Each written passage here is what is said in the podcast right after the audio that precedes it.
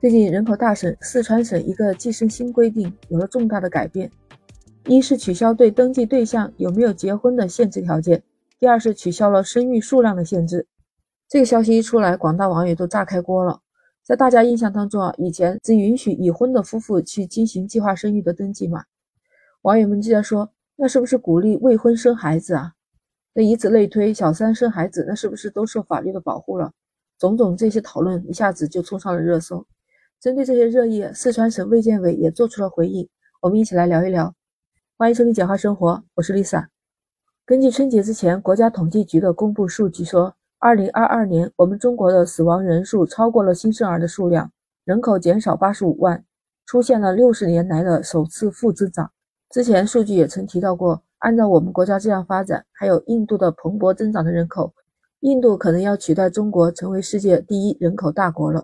专家预测，中国人口将持续萎缩，其实是会给社会经济发展带来严峻的考验。提起这个计划生育啊，这个其实就在八十年代的时候是一个基本国策，虽然那时候我是涉及不到的，但是耳濡目染啊。你要知道，那时候城市里面经常拉的一个标语啊，横幅就是什么“只生一个好啊”，什么“计划生育是国策呀”，后面可能很少见到了。但是我甚至在零零年代的时候，我到那些农村的地方，还能见到那墙上啊、房子上写的“只生一个好”。所以说，计划生育这个国策也实施了很多年了，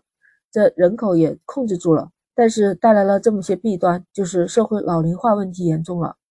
你看，现在我们这一代人本来就独生子女的话，他要养四个老人，自己的爸妈还有自己的公公婆婆。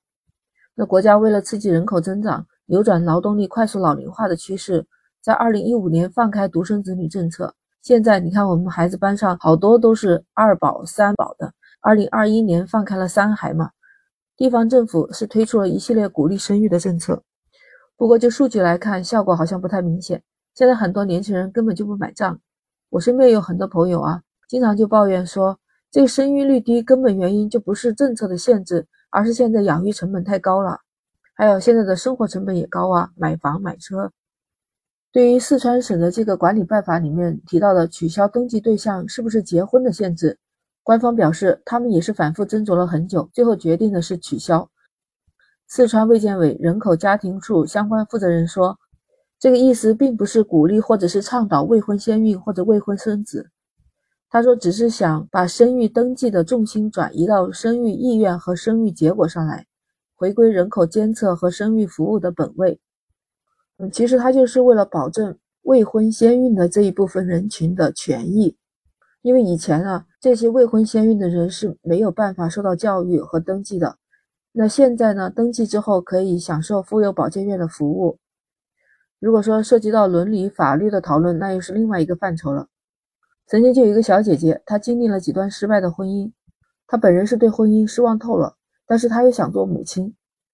她为了实现自己。做母亲的愿望，她跑到泰国去做了这个试管婴儿，结果一下子生了三个混血宝宝。那她的收入高，不缺钱，她雇了三个保姆，每个月开销就是十来万。下一步三个孩子上学后，开支又会更大。不知道对于她这种是不是开了方便之门？当然了，现实社会中可能不像我这样有这么多的完美的婚姻情感，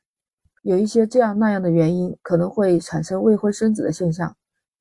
不过有网友就说，未婚生育毕竟还是少数人群，解除了这一个限制，其实对你提高生育率的作用还是很少啊。提高生育率并不是在于是不是结婚，更多考虑的其实还是在思想上或者是在物质准备上。那来养孩子这个问题也不是一件小事啊。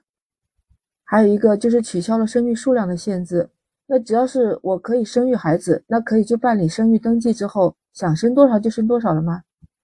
以前的生育登记其实就相当于是准生证，有了准生证，你这孩子才能上户口。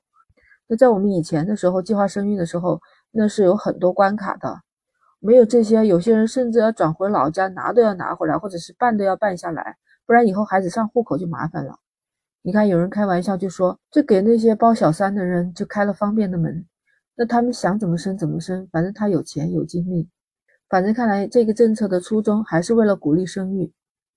之前说出生人口断崖式下降，实际上现在呢又做了一个新的改进，这个改进有点极端。人口出生它本来就是一个自然规律，不是说计划生育几十年以后突然放开以后就会马上回归正常的。我觉得这个真的是要有一个过渡和过程，而且人们的生活幸福指数也会决定了人们愿意哺育后代的这个想法。真的要顺其自然，接受自然。不知道你对这个事情怎么看呢？欢迎在评论区留言。哎，记得点击关注、订阅“交换生活”，下一次你就很容易找到我了。我是 Lisa，下期再见。